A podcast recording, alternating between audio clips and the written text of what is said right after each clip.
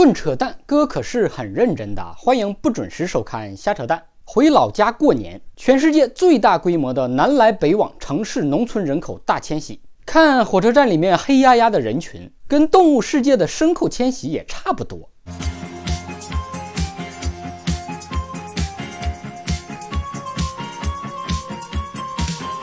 返乡的火车上乌烟瘴气，有人建议把坐火车带孩子的都安排在一个车厢，让熊孩子们相互伤害，要哭一起哭。你想象一下吧，到时候一车厢的哭声，知道的是火车返乡，不知道的还以为灵车漂移呢。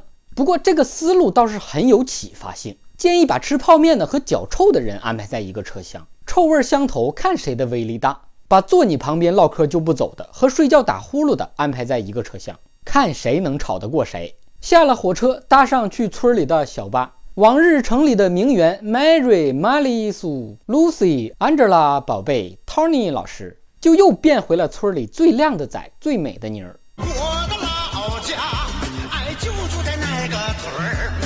我是那个村里土生土长的人啊。北上广深这些平时人满为患的大城市。没到过年就人少的可怜，空落落的，上演一年一度的大戏《空城计》。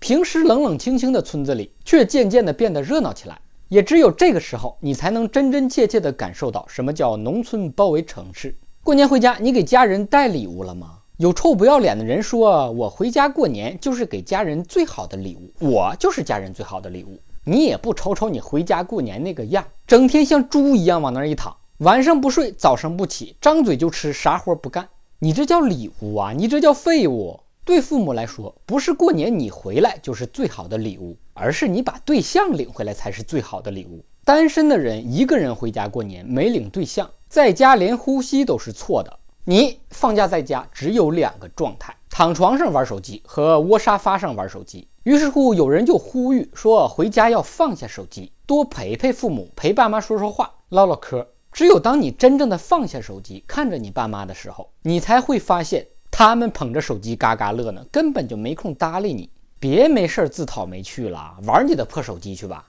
过年期间，每个人的手机上都会收到各种各样的复制粘贴的拜年消息，有人就开始纠结，到底要不要回这种毫无诚意的祝福呢？你真的是想多了。给你发祝福的人，只是想测试一下你们还是不是好友罢了。